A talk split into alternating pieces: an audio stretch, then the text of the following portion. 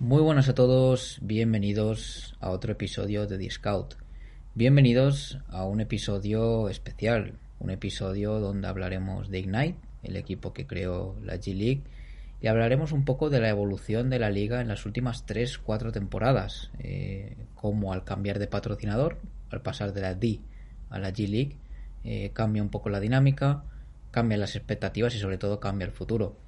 El equipo de Ignite, eh, como muchos sabrán, ha llegado para, para hacer competencia, por así decirlo, a la NCAA, al baloncesto universitario e incluso a Europa, porque atrae jóvenes talentos, talentos que están destinados a llegar a la NBA y se saltan ese paso previo, ese paso previo típico eh, que existía hasta ahora, ese paso previo de pasar sobre todo por las universidades y se profesionaliza, por así decirlo, su llegada a la mejor liga. Así que bienvenidos a The Scout, hoy hablamos de Ignite. Antes que nada, lo mejor es ir al origen. Eh, cómo y por qué se crea Ignite. Ignite se crea en abril de 2020 y se promociona en un, en un principio como una alternativa al baloncesto universitario, como una alternativa a la NCAA, un camino diferente para llegar a la NBA. Esta profesionalización, estos eh, contratos para jugadores jóvenes eh, que no existían hasta, hasta el momento en la universidad, sí que es cierto que ahora está el NIL, por así decirlo, la NCAA, que es la explotación de los derechos de imagen de un jugador, pues no existía en ese momento. Y al fin y al cabo sí que es cierto que el, el aura que desprende el baloncesto universitario, el aura que desprende el March Madness es diferente al resto. Pero entiendo que haya jugadores que eh, quieran tener su salario, que quieran tener un contrato y que quieran jugar de una manera más profesional, por así decirlo, antes de entrar a la, a la NBA. Estos contratos no son nuevos, los contratos en la G-League no aparecen eh, con Ignite, porque ya en octubre de 2018 eh, la G-League presenta contratos de 125 mil dólares para aquellos prospects que salgan del high school del Instituto Americano que puedan llegar a la NBA, que, vean que pueden llegar a la NBA. Estas especies de becas académicas, porque no es solo una ayuda monetaria, sino que también ofrecían becas académicas, se empiezan a incorporar a partir de temporada 2019-2020. Aquí es donde llega el, principal cambio, aquí es donde llega la transformación, por así decirlo, de, de la G-League, porque el actual presidente, eh, Sharif Abdurrahim, alero mítico de la NBA. Eh, estuvo en equipo como Vancouver Grizzlies, Atlanta Hawks, Portland Trail Blazers y Sacramento Kings. Coge el mando en diciembre de 2018 de la Liga de Desarrollo.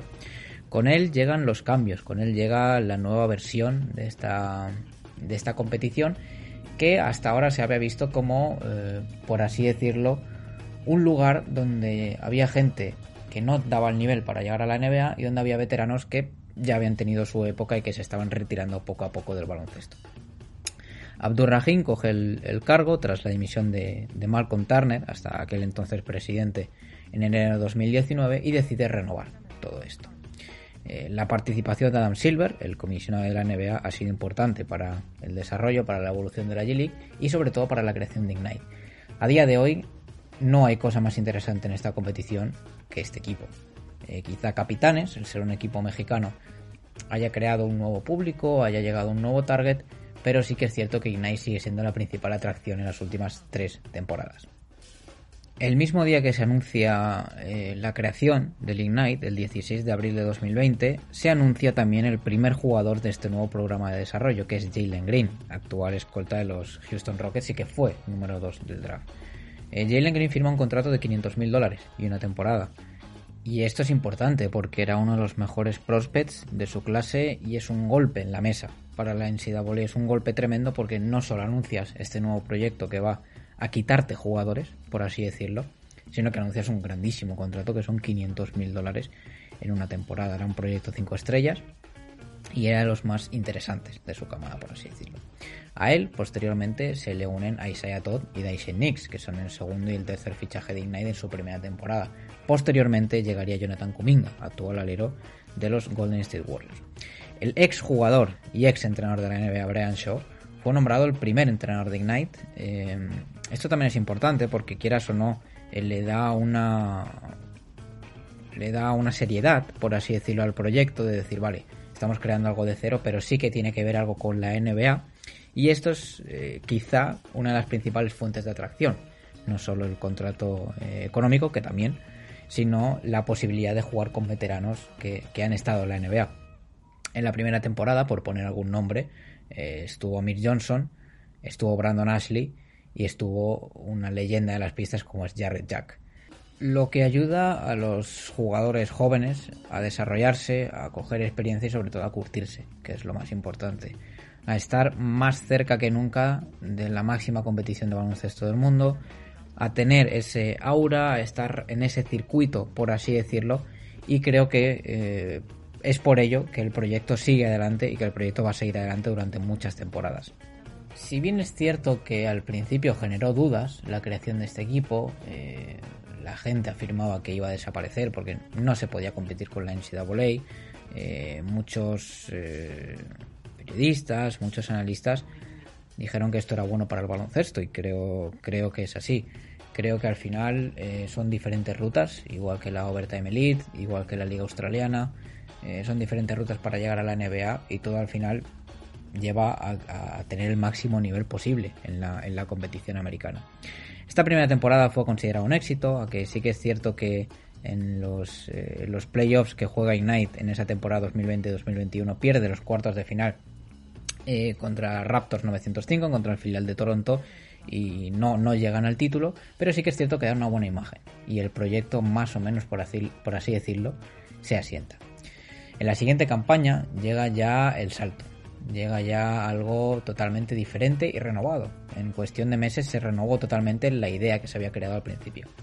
Eh, Brian Shaw deja de ser entrenador y llega Jason Hart. Eh, jugadores de la talla de, Dyson Daniels, de Jaden Hardy, que iba a ser un, top 5 de su draft y que finalmente no lo fue, el actual jugador de Dallas Mavericks. Eh, jugadores como Michael Foster Jr., jugadores como Fambozen, jugadores como Marion Besham, el, alero de los Bucks, y sobre todo el golpe en la mesa es Scott Henderson. Eh, os sonará, hablamos de él en el último podcast. Eh, se habla de él prácticamente todos los días porque es el gran rival, por así decirlo, si es que existe un rival, para eh, competir ese número uno del próximo draft con Víctor Wembanyama. Scott Henderson llega con 17 años, es el primer jugador de la historia de Ignite, de la corta historia de Ignite, en firmar por dos temporadas y no hacer un one and done, como se llama en la NCAA, firmar por, por un año, eh, porque por, por edad no se podía presentar al draft lo hablamos de él en el último podcast, si se hubiese presentado al pasado draft, aún teniendo 17 años, hubiese sido fácilmente top 5 o top 6. Eh, es un base diferente, es un jugador, para mí, en mi opinión, generacional. Y es eh, a, día de hoy la gran cara que ha tenido Ignite en, todo su, en toda su historia, en sus tres temporadas. Creo también que el tener tanto talento eh, es bueno tanto para Ignite como para la G-League. Al final la liga se beneficia de este talento, que era lo que buscaba en un principio. Se beneficia de este talento joven, de estas nuevas caras y de esta alternativa a la NCAA. Sí que es cierto que eh, sus jugadores han ido llegando a la NBA. Jason en los Pelicans, eh, Jaden Hardy en Dallas Mavericks, Marion Beauchamp en Milwaukee, llegará Scott Henderson. Y poco a poco el, programa, si se puede eh, calificar de alguna manera, está siendo exitoso, porque sí que es cierto que hay jugadores como Isaiah Todd, jugadores como Famo Zen, jugadores como Kai Soto en la primera temporada, o incluso Dyson Nix, que actualmente están en Houston Rockets, que no han dado el nivel que se esperaba y, no lo hicieron mal en Ignite, pero sí que es cierto que no han podido trasladar su juego, su baloncesto a, la NBA. Pero eso es algo que también pasa en la NCAA. Jugadores que lo hacen muy bien en universidades, eh, luego no ya sea por el contexto, ya sea por el sistema, ya sea por el tipo de juego, no lo pueden trasladar a sus equipos y se quedan sin oportunidades cuando sí o sí parecía que, em, que iban a, tener gran importancia en, la, mejor liga del mundo. También otro cambio para esta temporada, y así ya haciendo un resumen de estas tres campañas de, Ignite, es el cambio de sede. Pasan de, de, entrenar, de trabajar en Walnut Creek, en el estado de California, a Henderson, en Nevada. Eh, este cambio también viene eh, precedido por un cambio de logo, cambio de escudo, cambio total de la imagen del, equipo, que simboliza eh, sobre todo ese éxito del, proyecto, ese éxito de que aunque sea algo que está fijo, aunque sea algo que se ha creado, siempre se va a ir reinventando. Este año tenemos grandísimos jugadores en Ignite. al ya mencionado Scott Henderson, que esta es su segunda temporada, Leonard Miller, un prospect de Canadá eh, que tiene muy, muy buena pinta, es un jugador eh, con una gran envergadura, es un alero que tiene unas cualidades físicas tremendas, pero que también tiene mucha técnica. Es un jugador que, si os acordáis, se iba a presentar al, último draft y en el último momento decidió salirse y em, probar suerte en Ignite para desarrollar su juego. Y que, por mí, o sea, para mí, eh, tiene que ser lotería el año que viene. Ahora bien, es cierto que a lo mejor algunos equipos apuestan más por talento que lo está haciendo muy bien en la NCAA. Eh, a ellos se le suma Efe Abogidi, el pívot africano que es un, es una, tiene una influencia muy grande en los tableros, pero sí que es cierto que le falta un poco desarrollar su juego. A Sidi Sissoko, el jugador francés que pertenece a esta gran camada de jugadores franceses nuevos que están llegando, como es el caso de Ryan Rupert en el próximo draft, de Sidi Sissoko, el ya mencionado en el próximo draft, y de Víctor Wembanyama, que también estará en el próximo draft. Y eh, bueno, el ex de Basconia lo está haciendo bastante bien, está, teniendo una, está dando una buena imagen. Y ahora que empieza la temporada regular de la, de la G-League, porque antes era el, showcase, era el torneo invernal, eh, veremos, veremos de lo que son capaces. También está Sharif O'Neal, el hijo de Shaquille, y London Johnson, un jugador que, bueno, de rol, de rotación, que lo está haciendo bastante bien. Habiendo repasado un poco la trayectoria en estos tres años, los jugadores más interesantes que han pasado y que seguramente pasarán en los años posteriores, eh, toca mirar hacia atrás y toca ver eh, cómo cambió y por qué se, se, produjo este, este gran cambio, este gran desarrollo en la, en la G-League y sobre todo este cambio para el espectador, porque la liga eh, sí que es cierto que cada dos, tres temporadas cambian los nombres de los equipos, cambian las ciudades en las que están, pues el caso, por ejemplo, de, New Orleans Pelicans, que los Erie Bayhawks, su equipo de la G-League pasa a ser Birmingham Squadron, pero em, el cambio estructural ha sido lo más importante que trataremos en, diferentes episodios aquí en, en The Scout. Hoy queríamos centrarnos en Ignite, pero que trataremos también ese cambio de la G-League, el cambio de los equipos, pero eh, hoy vamos a hacer un breve repaso por encima. Cuando cambia de patrocinador, cuando el patrocinador comienza a ser Gatorade, de ahí el nombre de la, de la G-League, eh, se dejó de ver, como hemos dicho al principio del podcast, como una liga de por así decirlo de manera vulgar, de restos, de jugadores que no han el nivel y jugadores que eh, ya se les ha pasado el arroz, por así decirlo. Se quiere ver como una liga donde se potencie el desarrollo, donde se potencie el talento y donde se potencie los futuros jugadores, importantes o no, porque obviamente cada uno tiene sus limitaciones de la NBA. Cada año, eh, sobre todo durante a partir del COVID, eh, la participación de jugadores de G-League en la NBA ha sido mayor. Y eso eh, se puede decir, bueno, es que han tirado de ellos porque no, esos han tirado de ellos porque tienen más talento y están más formados que nunca. La G-League es más competitiva que nunca. Tiene más talento que nunca y tiene mejores jugadores que nunca. Tiene jugadores que hace una década, hace un lustro, serían titulares o eh, jugarían en muchos equipos de la NBA y a día de hoy también por el desarrollo del talento en la propia NBA, eh, pues tienen que estar en la liga del desarrollo. Adam Silver eh, sí que es cierto que ha puesto mucho de su parte, más que, David Stern, que fue el que creó esta, esta competición, y ha querido explotar, por así decirlo, la imagen de, la competición porque al final está adherida a la, a la NBA, al final está adherido a eh, todo lo que concierne a la, a la mejor liga de baloncesto del mundo. Quiere explotarlo porque es su talento de presente y futuro. Si es algo que tienes ahí con lo que puedes tirar o lo que puedes coger cuando la cosa va mal, como pasó en el caso del, del COVID, pero también eh, quieres formar talento.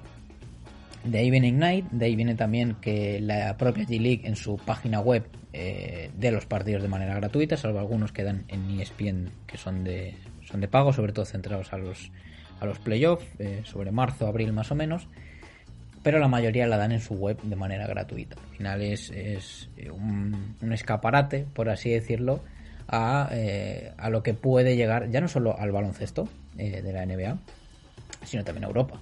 Y los casos más concretos los estamos viendo con Marcus Howard, jugador del Vasconia, que, no tuvo suerte en Denver, jugó en Grand Rapids Gold en el filial de Denver, lo hizo muy bien y ahora se está saliendo en, Euroliga.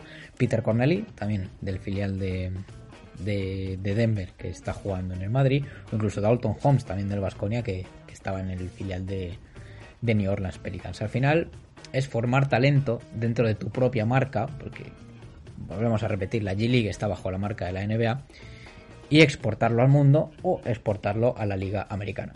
Algo que me gustaría comentar también es eh, las similitudes que puede compartir con la Overtime Elite League, la, nueva liga creada, esa especie de eh, centro de alto rendimiento, por así decirlo, que está en Atlanta, que eh, tiene muchos jugadores muy interesantes. En el próximo draft tendremos a Amen y a Usar Thompson, que van a ser los dos top 10 del draft. Está Izan Almansa, el jugador español.